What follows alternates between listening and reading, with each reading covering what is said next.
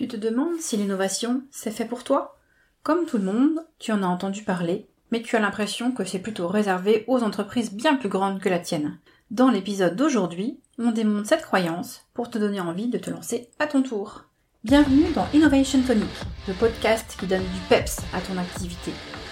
Tu es patron d'une TPE ou d'une PME et tu ne sais pas comment t'y prendre pour te lancer dans l'innovation? Tu es au bon endroit. On va parler de tout ça ici, et de bien d'autres points encore autour de l'innovation pour les petites structures comme la tienne. Je m'appelle Marie-Laure Jourdain et je suis experte en innovation. J'ai créé le programme Agi Innovation pour aider les chefs d'entreprise à augmenter leur chiffre d'affaires grâce à l'innovation de produits ou de services. Bienvenue et merci d'être là. Pourquoi devrait-on innover? À quoi est-ce que ça peut bien servir? Je vais te présenter 6 points pour lesquels c'est très important de le faire. Premier, se démarquer de ses concurrents. J'ai pas besoin de te faire un dessin et t'expliquer en quoi c'est essentiel. Le deuxième, c'est mettre en place des barrières à l'entrée. Alors ça, ça va peut-être moins te parler.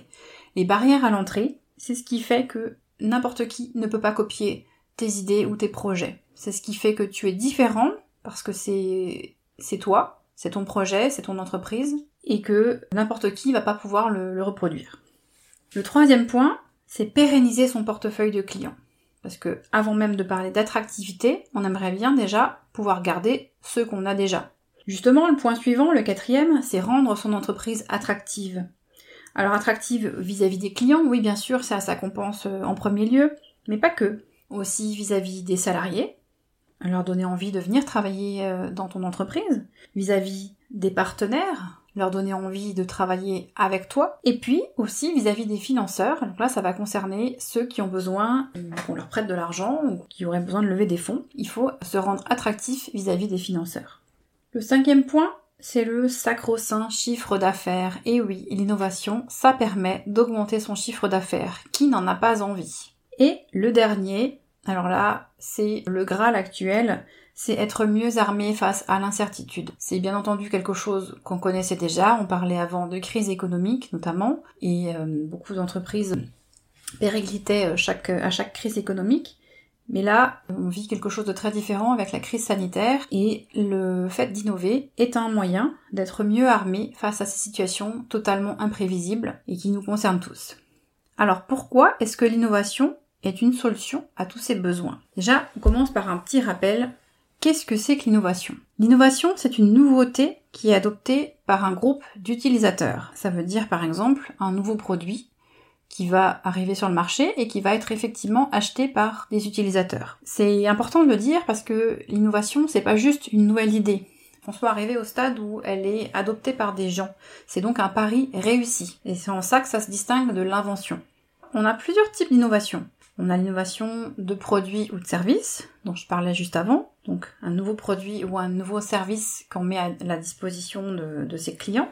On a l'innovation de procédés ou l'innovation technologique, donc une façon différente de fabriquer, une façon, une technologie nouvelle pour un même produit. On a l'innovation marketing ou commerciale, je vais vendre autrement. L'innovation concernant le modèle économique, mais on a aussi l'innovation sociale ou l'innovation managériale. Donc là, on va innover sur la façon dont on gère les ressources humaines, dont on manage les personnes. Donc ça, c'est une liste de typologies d'innovation, comme on les appelle, qui est proposée par BPI, mais il y a bien d'autres classements qui existent. Maintenant qu'on a vu que l'innovation pouvait prendre différentes formes, comment est-ce que ces différentes innovations vont impacter les besoins qu'on avait vus avant?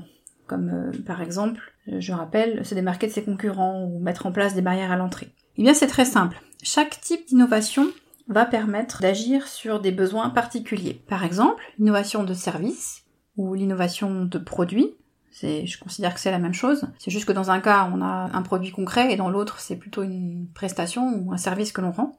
C'est euh, donc l'innovation de service ou de produit, c'est ce qui va me permettre d'augmenter mon chiffre d'affaires. Évidemment, j'ai des nouveaux produits qui arrivent sur le marché, et tout naturellement euh, augmenter, euh, augmenter mes ventes et donc mon chiffre d'affaires. Mais c'est aussi un moyen d'être utile pour me démarquer de mes concurrents. Je vais proposer des produits ou bien des services que mes concurrents ne proposent pas, donc je vais me différencier d'eux. Je peux aussi me démarquer de mes concurrents en innovant sur ma stratégie commerciale, par exemple. En innovant sur le modèle économique, ça peut être un moyen de mettre en place des barrières à l'entrée, par exemple Ou alors, euh, ça va me permettre de me démarquer de mes concurrents. Si j'innove sur le plan social ou sur le plan managérial, ça peut être un moyen de rendre mon entreprise attractive, évidemment vis-à-vis des salariés, mais aussi vis-à-vis de partenaires à qui ça va donner envie de travailler avec moi parce qu'on a des valeurs communes. Je pense ici notamment aux entreprises de l'économie sociale et solidaire. Certains financeurs euh, ne souhaitent travailler qu'avec ce genre d'entreprise. Mais alors, en quoi est-ce que ça me concerne, moi, dirigeant de petite entreprise? Bien, une petite entreprise est par nature beaucoup plus fragile, encore plus soumise à l'incertitude que les grands groupes ou les ETI. Donc plus que jamais, elle fait face aux problématiques que l'on a vues avant et il est essentiel pour elle de faire appel à l'une des typologies d'innovation que l'on a vues, donc de produits, de services, technologiques, etc.